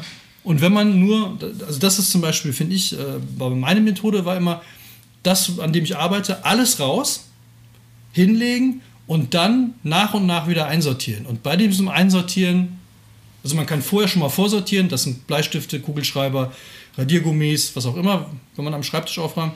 Aber dann beim Einräumen aussortieren. Weil das finde ich sehr befriedigend, wenn man einfach sieht, wie viel Platz nachher noch übrig ist und du siehst, guckst, boah, was habe ich hier noch, wie viele Ordner liegen hier noch und brauche ich die alle? Anscheinend ja nicht, sie sind ja alle leer. So, und dann sagen, okay, komm, die spende ich oder die schenke ich jemand anders oder stelle sie, kann man übrigens auch machen, an die Straße stellen. Wenn man in der Stadt wohnt, einfach in die Kiste packen, zu verschenken. zu verschenken, funktioniert super. So, das letzte, was ich jetzt noch loswerden will, und dann haben wir es, glaube ich, auch warum es nicht funktioniert. Und das finde ich so, so lustig und interessant, weil das ist original, dass diese drei Dinge hat mir meine Mutter auch bei ganz vielen Sachen und Gegenständen gesagt, die wir jetzt in dieser Aussortierphase hatten. Nämlich erstens, das kann ich irgendwann bestimmt noch mal gebrauchen. Und ich habe meine, meine Mutter hat ernsthaft beim ersten Mal gedacht, meine Mutter wird jetzt 80 und sie kann nicht mehr gut laufen. Sie hat gesagt, als ich sie gefragt habe, Mutter, in der Garage liegen zwei Paar Langlaufskier mit passenden Schuhen, relativ gut erhalten. Wirst du die nochmal benutzen? Ja, weiß ich doch jetzt nicht. Oder glaubst du auf eine, dass du den Jungbrunnen findest nächstes Jahr und dann wieder wie ein junger Gott langlaufen gehst? Du kannst ja jetzt kaum vom Bett auf. Die Hoffnung ah, stirbt zuletzt. Ich weiß es noch nicht. Und dann habe ich gesagt, aber die Schlittschuhe, ja, nee, die können weg. Also Schlittschuh laufen werde ich nicht mehr. Ich habe am Boden gelegen. Aber es war wirklich, der erste Gedanke bei vielen Dingen war dieses, das könnte ich doch irgendwann noch mal gebrauchen. Ich glaube, das ist ganz oft totaler Quatsch. Das zweite, ja. Moment, machen gerade die Dinger durch. Das zweite, das hat mal Geld gekostet. Das war teuer. Und zwar ging es da um ein Bestecks, äh, um, um ein Tellerset, was man zum Fondue benutzt, mit so verschiedenen Aussparungen, dass man so verschiedene Soßen und so dazu packen kann. Noch nie. Ich kenne dieses, steht seit ich denken kann bei uns irgendwo immer in der Küche. Es hat noch nie einer benutzt, aber es war teuer, weil es Steingut ist und es ist richtig teuer. Und dann, ja, aber du benutzt es doch nicht. Du hast es seit Jahren nicht benutzt, du hast es eigentlich noch nie benutzt. Ja, aber es war teuer. Das hat mal richtig Geld gekostet. So, zweiter Grund. Und der letzte Grund ist, habt ihr vorhin schon, das habe ich mal geschenkt gekriegt. Was ich für einen Schrott aus dem Keller hochgepackt habe, wo ich mir dachte, wer hat diesen Mist gekauft? Und das waren alles Geschenke. Und die waren teilweise noch original verpackt. Schlimm. Und teilweise stand da dran, ich habe ja gerade gesagt, meine Mutter wird jetzt 80. Liebe Malis, alles Gute zum 50. da war dann irgendeine Kiste mit so einem Hallekin drin. Oder so eine Spieluhr. Und da denkst du, noch nicht mal ausgepackt. Finde ich völlig hart. Aber ich kenne es von mir auch. Weil man sich eben nicht in dem Moment traut, weißt du was, hier behalte es bitte. So, das waren die drei Strategien, vor denen müsst ihr euch in Acht nehmen. Es ist egal, ob man es nochmal gebrauchen kann, es ist auch egal, ob es was gekostet hat, es ist auch egal, ob man es geschenkt gekriegt hat. Braucht ihr es oder braucht ihr es nicht? Ja, und ich würde noch eins weitergehen, macht es euch glücklich. Also ich finde, dieses Ding zu berühren und dann zu sehen, kommt irgendeine Reaktion, will ich das behalten oder denke ich gleich, äh, geh weg, dann weiß ich doch, was ich damit mache. Und ich meine, man kann ja notfalls echt einfach auch alles spenden. Vielleicht freut sich noch jemand anders drüber. Ich meine, so ein Harlequin gibt genug Leute, die sammeln irgendwelche Clowns. Es gibt, das fand ich auch sehr schön, es gibt wirklich Leute, äh, gerade hat jemand bei mir angerufen, ich habe bei, bei Kleinanzeigen habe ich ein Waschbecken inseriert, was, was bei meiner Mutter ausgebaut worden ist. Die hat sich ein Loch im Bauch gefreut, weil das so ein kleines Waschbecken ist und davon gibt es sehr wenig. Und das war direkt mit einer Mischarmatur und einem kleinen Unterschrank. Sie hat das ausgemessen, hat angerufen, legen Sie es bitte zurück, ich hole es sofort ab. Ich will es auf jeden Fall haben, weil das ist das Erste, was genau in diese Lücke passt.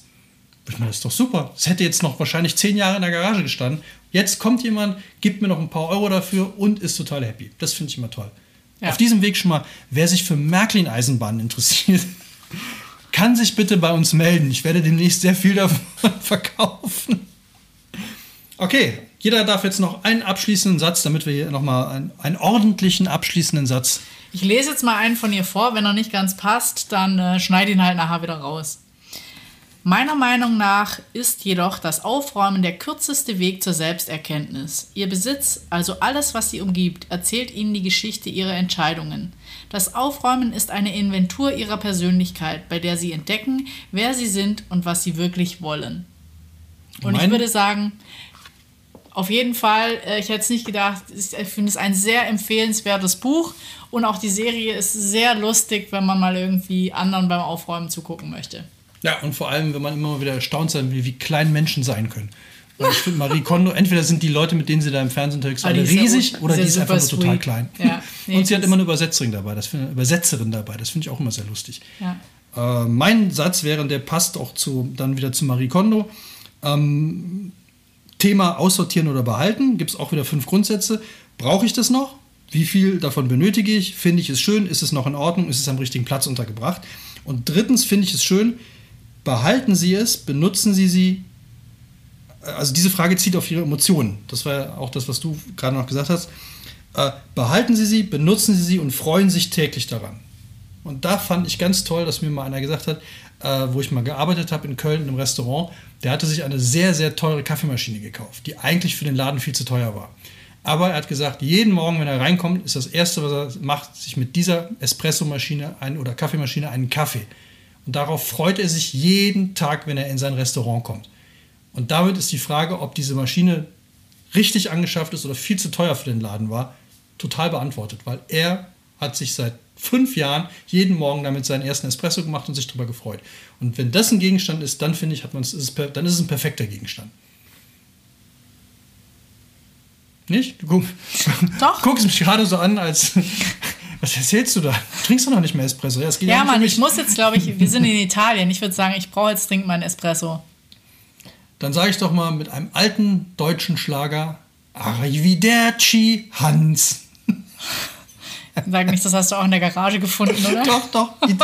Deutsche Italo-Hits äh, 1 bis 5. Also, Freunde, Freundinnen, alle da draußen, Hörer, Hörerinnen, Nerds und Nerdy, Nerdinnen und Nerdende. also, und alle Messis. Ja, der ist übrigens, der hat ja gewechselt jetzt. Ne? Messi hat gewechselt. Echt? Ja, von Barcelona nach? Ich glaube nach Paris oder so. Ich weiß es nicht. Ich bin, bin kein Messi. Oder la. Nee. Deswegen kann ich es nicht sagen. Also an alle Messis und Messinen. Magic Cleaning. Missioninnen. Ja. Also. Viel Spaß beim wir können Aufräumen. Euch, wir können euch die Bücher nur empfehlen. Es hat sehr viel Spaß gemacht, darüber zu reden und sie auch anzuwenden. Und ich kann es wirklich, wirklich nur raten. Macht es mal. Wenn es euch gefallen hat, empfehlt uns euren aufräumenden Freunden und Freundinnen weiter. Ja, und äh, wir werden auch ein bisschen auf Instagram und Facebook posten, wie wir uns vorbereitet haben, wie wir in diesen Klamottenstapel gesprungen sein. Also wenn es euch gefallen hat oder wenn euch... Stapel gesprungen sein. Spaß ich brauche ganz ja, die habe ich jetzt minimier, äh, wegminimiert, weggeräumt. Ja, das war Magic Minimalismus, das ist noch nicht aufgeräumt. Ja, ja, genau. Das ist mal spannend. Ja, also wenn es euch gefallen hat, dann ähm, oder es euch inspiriert habt, dann gebt uns doch Bescheid oder lasst uns mal eine Nachricht auf Instagram. Schickt uns ein Foto auf Instagram von eurer schönsten Aufräumaktion. Wir schicken euch ein Foto dann zurück von unserem völlig leeren Wohnzimmer, wo nichts mehr drin steht und wir uns auch dann outgesourced haben, weil wie hat Otto schon damals so schön gesagt, wenn Sie 80 überflüssige Kilos loswerden wollen, schmeißen Sie Ihren Mann aus dem Fenster. Das war der Humor der 80er. Ja. Ja. Also ihr wisst Bescheid. Liken, posten, Fotos Weiterempfehlen. schicken, weiterempfehlen. Unbedingt an eure Freunde und Freundinnen weiterempfehlen. Genau. Und demnächst haben wir zwei spannende Gäste zum Thema Bücher, weil wir sind ja Deutschlands einziger wahrer Literaturpodcast. Wir haben zwei Ja, Autoren, thematisch aufgestellt. eine Autorin und einen Autor eingeladen und die Folgen werden wir auch dann im Doppelpack quasi im Wochenrhythmus zur Buchmesse abschießen. Bam. Bäm, seid gespannt. Macht's gut. Tschüss. Ciao.